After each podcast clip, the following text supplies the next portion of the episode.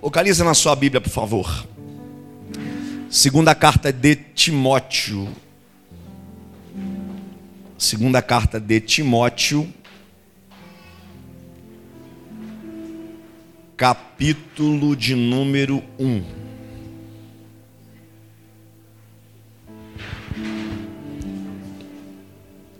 Segunda carta de Paulo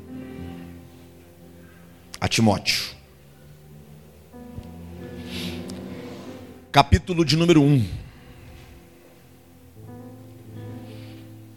Nós vamos fazer a leitura apenas do verso 5, versículo 5 apenas. Vou fazer a leitura em duas versões.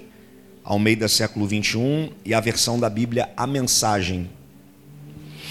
Bom, versão Almeida século 21 diz assim: Também recordo a fé sincera que há em ti, que primeiro habitou em tua avó Lloyd e em tua mãe Eunice, e estou certo de que também habita em ti. Versão da Bíblia, a mensagem. Essa lembrança preciosa me leva a outra a integridade da sua fé. Uma fé rica, transmitida por sua avó Lloyd, a sua mãe Eunice. E agora, a você. Percebeu, né?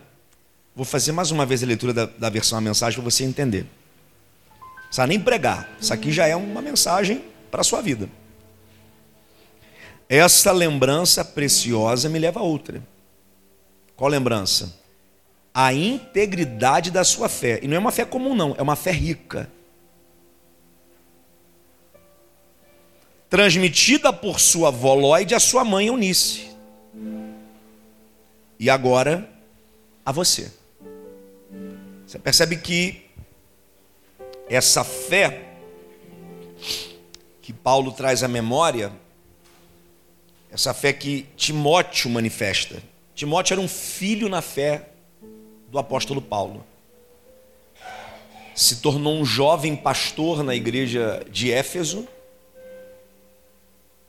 E segundo a história extrabíblica, ele foi um dos mais proeminentes e relevantes pastores daquela cidade.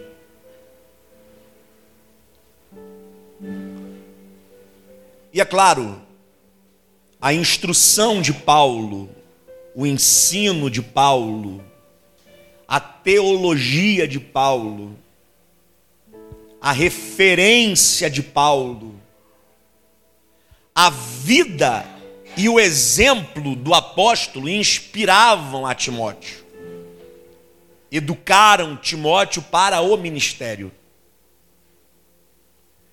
Mas quando Paulo faz uma síntese quando Paulo ele resume o segredo do êxito do ministério de Timóteo, o que ele traz à memória é a fé transmitida por duas gerações. Uma fé que foi transmitida da avó para a mãe e da mãe para o filho. Isso daqui remonta muito bem à missão de uma mãe. A missão de uma mãe é transmitir principalmente para os seus filhos uma fé genuína.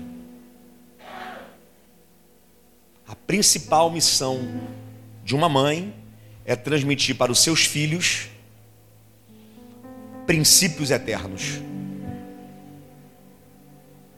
A principal missão de uma mãe é transmitir para os seus filhos valores do reino. Você vai concordar comigo que qualquer assunto, qualquer que seja, qualquer assunto, qualquer um, seja o de alta performance ou os assuntos mais básicos, estão disponíveis hoje de maneira acessível e tecnológica. Você vai no Google, por exemplo, você acessa qualquer tipo de informação. Eu sempre digo, se quiser me convidar para palestrar para médicos, eu palestro. Eu vou no Google, faço pesquisa, preparo uma palestra vou palestrar para eles. Não vai ser profundo, mas vai ser informação. Agora, a mãe, a família, os pais, eles recebem uma oportunidade única. E eu tenho vivido isso na minha casa, gente. Isso nunca foi tão claro para mim, isso nunca foi tão óbvio para mim hoje que sou pai. Hoje que tenho um menino de sete meses, inclusive completando hoje. Olha que dia especial, né? Dia das Mães, aniversário, mêsversário do meu filho e o mês de aniversário da pastora. Dia 13 é aniversário dela. Que mês especial para mim. Aniversário da minha saudosa avó, né, meu tio? Faria esse ano 78 anos. E eu sou o que sou, a fé que tenho, a manifestação de fé que tenho é graças a ela. Então isso nunca foi tão óbvio para mim, nunca foi tão claro para mim a oportunidade de você inspirar gerações. Eu tenho a oportunidade de transmitir para o meu filho um legado, porque legado e herança são duas coisas distintas. Herança é aquilo que você deixa para os filhos. Legado é aquilo que você deixa nos filhos. É aquilo que você imprime neles, princípios, valores, verdades, e principalmente a fé. Tem algum católico aqui hoje? Tem? Você é católico? Provavelmente você herdou o catolicismo de seus pais. Seus pais herdaram de seus avós. É óbvio.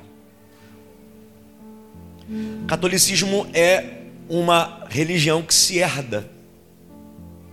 Porque os filhos crescem num ambiente onde a cultura católica é muito presente. E vamos ser honestos: os católicos, em certos aspectos, são mais fervorosos do que os, os evangélicos. Você ora todo dia? Seja honesto. Ora? Ora nada. Nem eu oro. Eu não oro todo dia. Mas não fico um dia sem orar. Eu não oro todo dia, mas eu não fico um dia sem orar. Porque se a gente não viver em oração, a gente não aguenta não. Só que eu digo assim, a gente não ora todo dia, aquela oração pragmática, né? Se ajoelhar. Senhor soberano das galáxias interplanetárias. Mas o católico tem hábitos diários. Rezar o terço. Eles carregam. Eu malho em uma academia que a maioria das pessoas são de terceira idade. E eu sempre percebo ali que tem umas duas ou três senhoras que vão malhar rezando o terço, contando bolinha por bolinha. Cada, cada bolinha daquela é uma reza em especial. E você pode perguntar para maioria esmagadora dos católicos: você decidiu ser católico em algum momento da vida? Não, eles nasceram num ambiente católico e deram continuidade ao que receberam de herança dos pais. Os pais, por sua, por sua vez, receberam dos avós. E isso, na verdade, é um, um embrião, é uma matriz que se repete em todas as demais religiões. Tem algum umbandista aqui hoje? Candomblessista? Alguém já foi um bandista aqui? Você já foi, irmã Lourdes? Já foi, Margarida? Seus pais eram? Não? Seus pais eram, irmã Lourdes? Do, do centro? Geralmente o padrão se repete em, em, em todas as religiões. Você nasce num ambiente. Você tem ali 4, 5, 6, 7 anos e você está visualizando. E em casa, você tem multimídia, né? Porque em casa você visualiza, você ouve, você toca.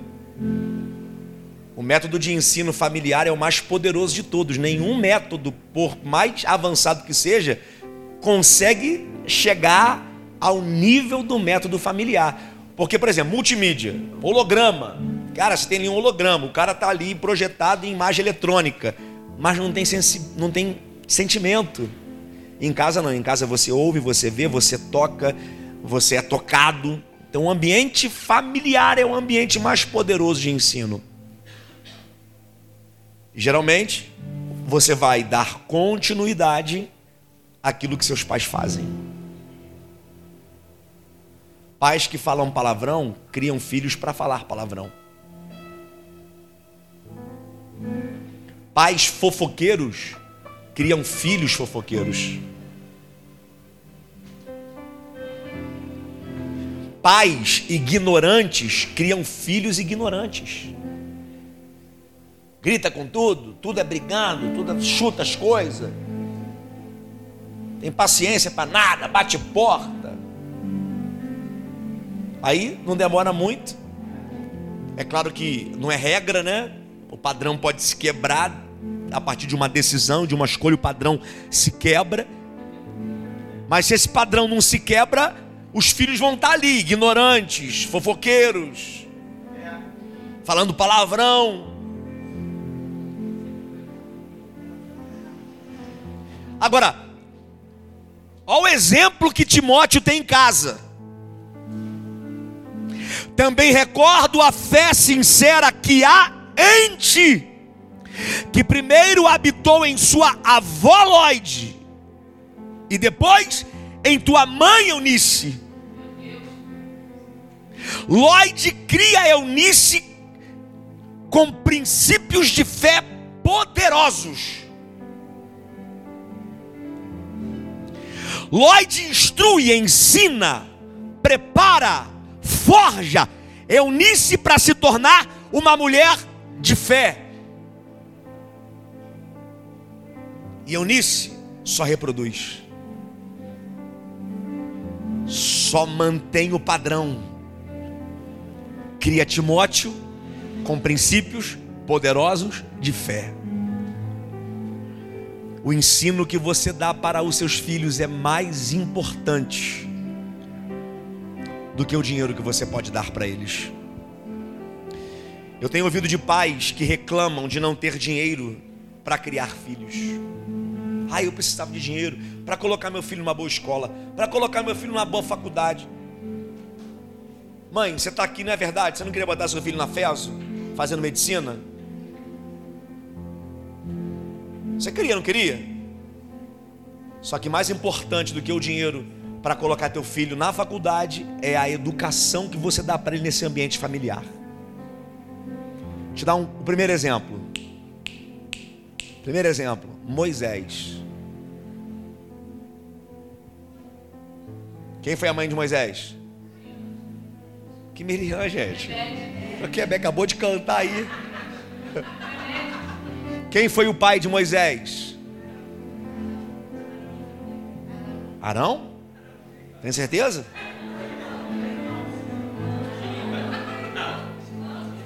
Quem foi o pai de Moisés?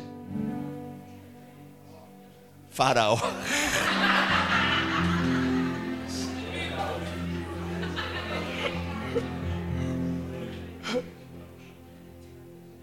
Quem foi o pai de Moisés, gente? Hã?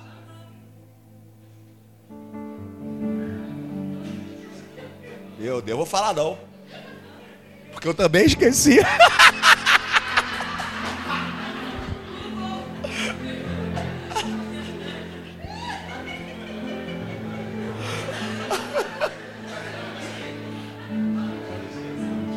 Eu acho que foi Levi, o pai de Moisés.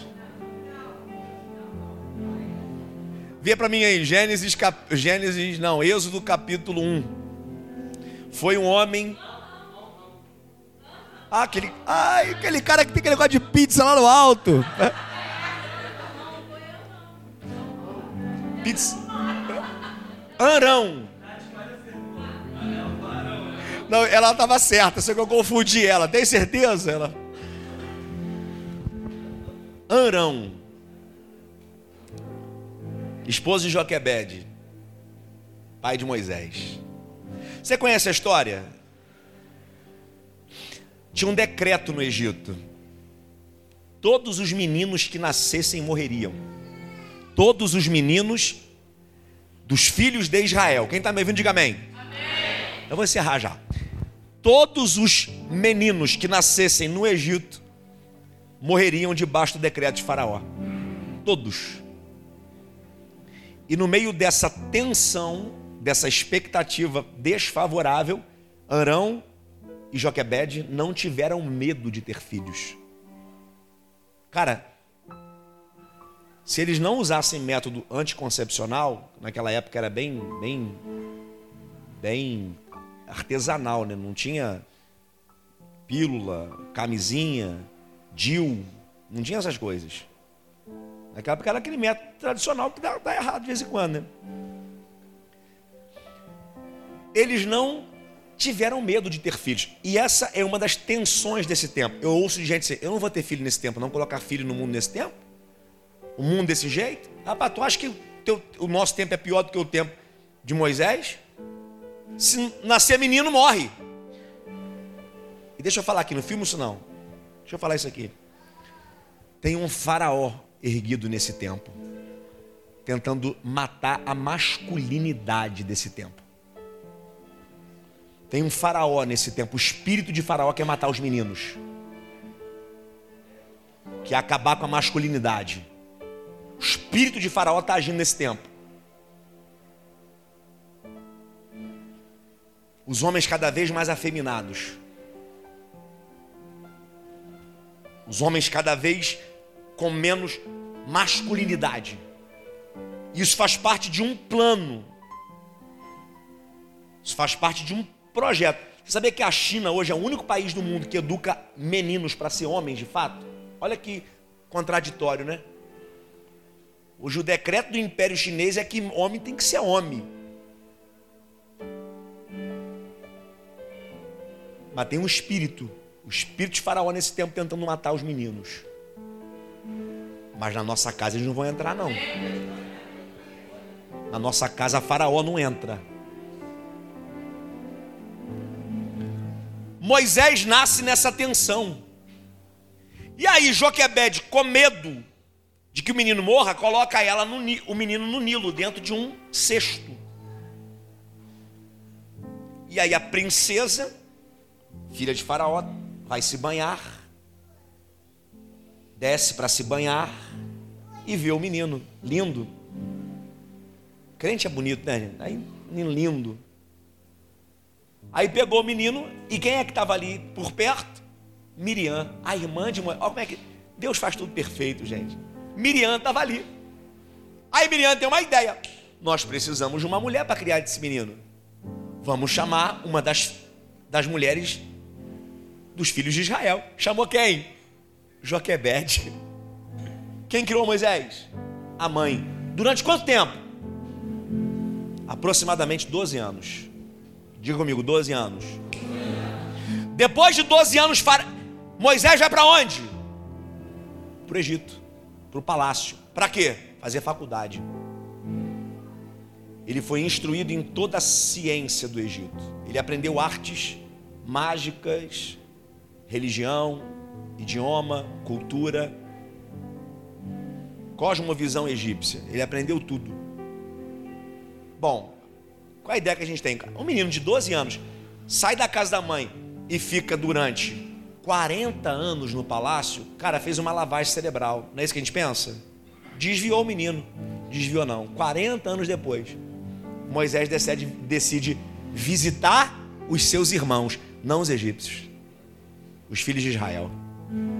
Ele vai lá.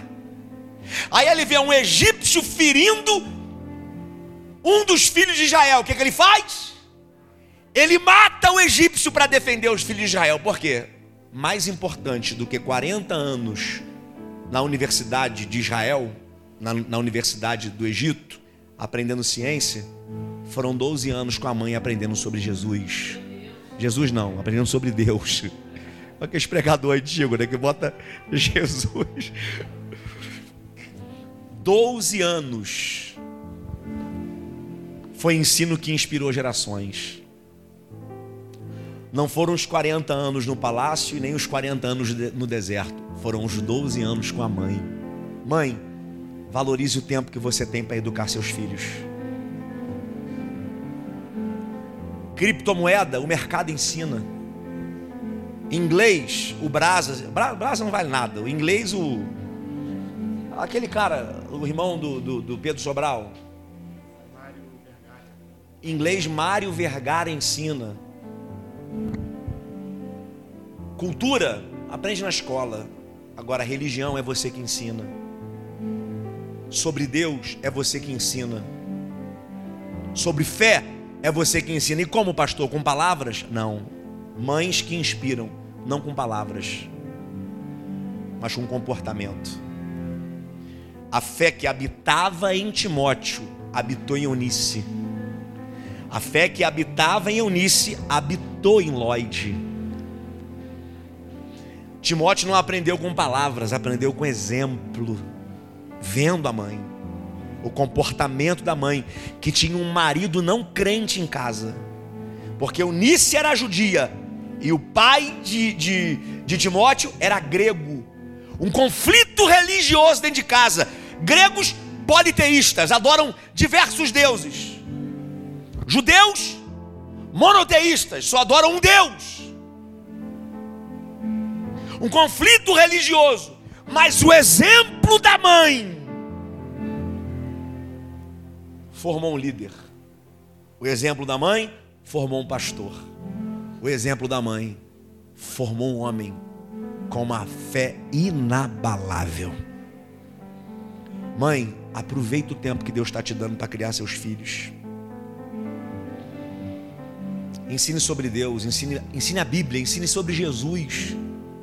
Sabe o que eu faço com meu filho todo dia quando a gente vai comer? A gente já tem o hábito de trazer ele para a mesa desde que nasceu. A gente toma café todo dia com ele. Ele aprendeu a tomar café, é, água na caneca antes de tomar na, na, na, naquele copinho, na mamadeira. Aprendeu, ele segura a caneca, igual gente grande. Vendo a gente tomar. Você sabe que até os 5, 6 anos, o filho repete tudo que os pais fazem, né? É ensino por repetição. Sabe o que a gente faz todo dia? Quando vai dar a comidinha dele? Papai do céu, abençoa a comida. Abençoa o alimento do Estevão. Sabe como é que ele fica? Quietinho assim, ó, olhando para a gente, orar. É uma cultura sendo estabelecida. Daqui a pouco ele está orando também.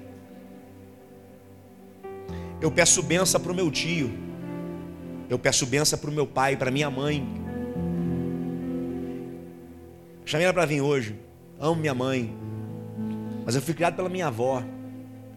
E a minha mãe, se me procurou uma ou duas vezes durante toda a minha adolescência, juventude e enquanto era criança, foi muito. Mas quando encontro minha mãe, benção, mãe.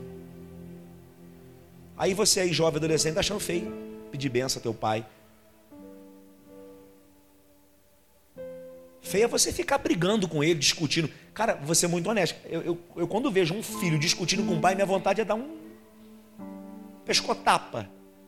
Filho afrontando o pai. Mas por que será também, né? Qual é o exemplo que esse filho viu? A gente não sabe, né? Chega uma idade de maturidade que o filho faz uma escolha: eu vou ser igual ou eu rompo.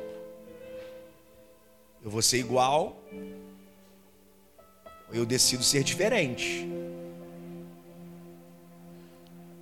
Os filhos aqui, levantem as mãos. Deixa eu liberar uma palavra para vocês, os filhos, levantem as mãos.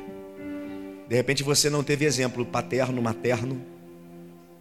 De repente você não teve exemplo em casa. De repente você cresceu num lar extremamente opressor, abusivo, abuso psicológico, abuso sexual. De repente você cresceu num lar onde você não tem referência de pai nem de mãe. Mas em nome de Jesus recebe essa palavra. Você não vai reproduzir o exemplo deles. O sangue de Jesus te liberta e te dá a oportunidade de fazer uma história diferente e de inspirar a próxima geração. Seus filhos serão cheios de fé, seus netos serão cheios de fé, seus bisnetos serão cheios de fé, e até a terceira, quarta, quinta, sexta geração, enquanto Jesus não voltar, a sua geração posterior, a sua posteridade, vai ser gente com exemplo de fé para dar quem recebe essa palavra, abre a boca para adorar. Aplauda Jesus bem forte. Fique de pé.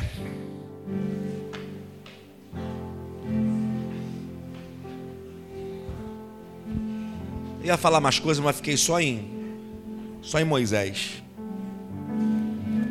O exemplo de Moisés é um dos mais incríveis. Deixa eu falar para a juventude que está na faculdade aqui. Esse papo de que vai para a faculdade desvia, isso para mim é problema de desvio de caráter. Moisés foi para a faculdade, irmão. Foi para o Egito. Vivia só com gente ruim. Mas a fé dele não mudou, não, tá?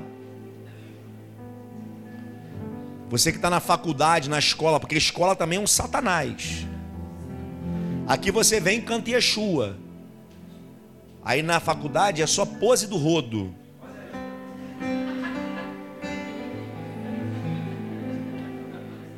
Pose do rodo. Cara de bandido. Se auto-intitula, né? Cara de bandido. Cabelinho. Já, já viu a música que esses caras cantam, irmão? O nível de perversão musical do nosso país é horrível.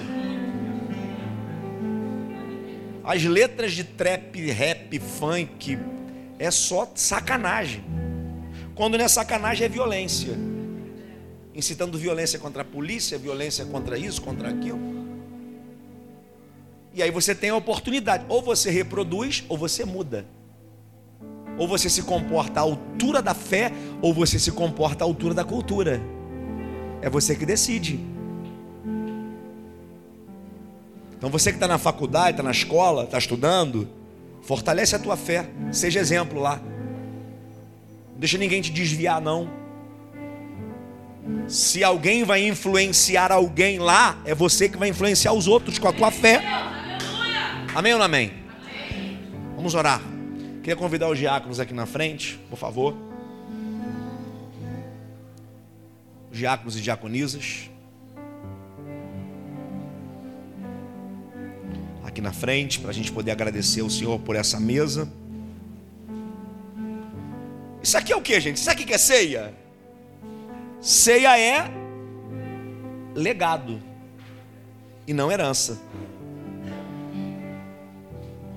Que, que Paulo falou sobre a ceia? Porque eu vos ensinei o que recebi do Senhor. O padrão se repete, ensino. A gente só está aqui desfrutando de um legado, daquilo que Jesus ensinou. Por que, que a gente come o pão e bebe o cálice? Porque Jesus ensinou, só por isso, gente. Por que, que a gente come o pão e bebe o cálice? Porque tem uma promessa nisto. Aquele que não come, não bebe, não tem parte com ele. Por que, que a gente toma o cálice e come do pão? Porque tem uma promessa futura. A gente tem que comer e beber até que ele venha. Isso aqui não é fantasia, criação humana. Isso aqui não é dogma. Isso aqui não é especulação. Isso aqui é legado. Isso aqui é promessa. E a gente só faz porque Jesus ensinou. E aí Paulo aprendeu e ensinou para Corinto. Corinto aprendeu e ensinou para outros. E foi sendo transmitido de geração em geração. E está aqui do mesmo jeito que foi ensinado: pão e vinho. Você sabe por que, a, a, a ceia é simples? Pão e vinho? Porque se tivesse muito aparato, o tempo desconfigurava. Já percebeu que as coisas são assim? muita informação.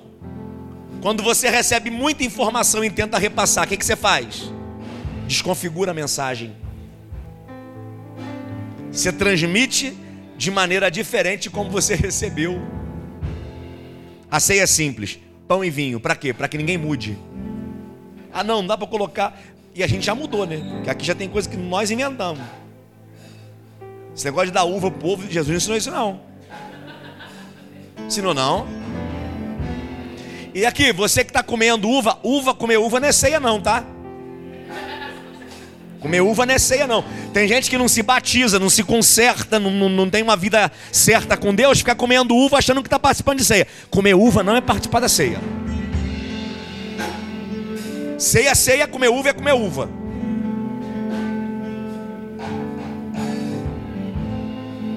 Santa ceia, sacramento é pão e vinho. E é vinho. Não é que suco, não, é vinho. Claro que o vinho naquele contexto era outro, né? não era cantina da serra, não era.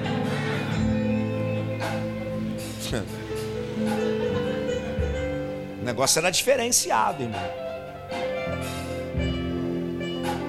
Sacramento é pão e vinho. Pão e vinho. Comer o pão é simples, não é? É simples, mas tem poder. Sabe o que Paulo ensinou? Por causa de não participar da ceia, tem alguns entre vós fracos, doentes e que morrem. Tem gente fraco porque não participa da mesa, tem gente doente porque não participa da mesa e tem gente morrendo que não participa da mesa. Diga para quem está perto de você, não se afaste da mesa.